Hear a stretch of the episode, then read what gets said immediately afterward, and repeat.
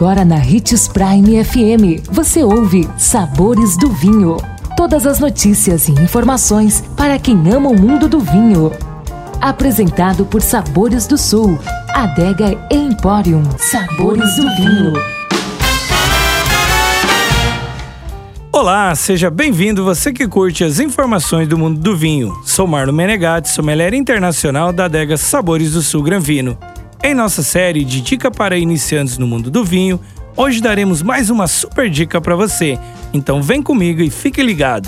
E nossa quinta dica é: aprenda a fazer uma degustação em casa. Para apreciar um vinho, não basta colocá-lo em uma taça e bebê-lo. É preciso seguir alguns passos para extrair todo o potencial da bebida. Sendo assim, é interessante aprender a fazer uma degustação Veja as dicas. Escolha o vinho conforme a intenção da experiência. Se é para acompanhar algum prato específico ou para petiscos. Utilize a taça ideal para cada tipo de vinho. Na dúvida, aposte na taça ISO, que é a mais versátil.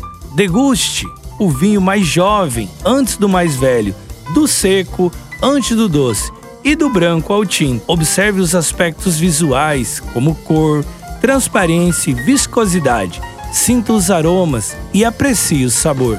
Amanhã estaremos de volta com mais uma super dica para iniciantes no mundo do vinho. Não perca! E lembre-se que para beber vinho você não precisa de uma ocasião especial, mas apenas uma taça, um brinde, tchim-tchim.